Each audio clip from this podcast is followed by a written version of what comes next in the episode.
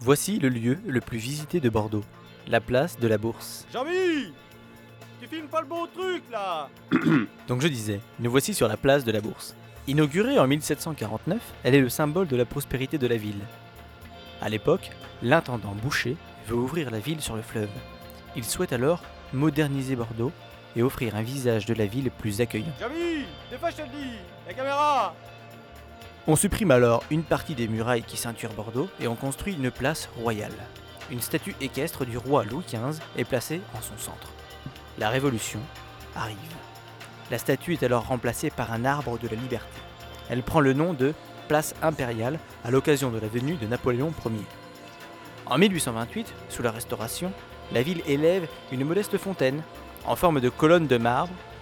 Puis, en 1869, elle est remplacée par l'actuelle fontaine des Trois Grâces. Cette fontaine représente Aglaé, Euphrosine et Thalie. Ce sont les filles de Zeus qui symbolisent à elles trois le commerce de la ville. C'était la place de la Bourse sur Monumento, un jour, un monument. C'était la poste de la bourse sur Monumento avec un jour un monument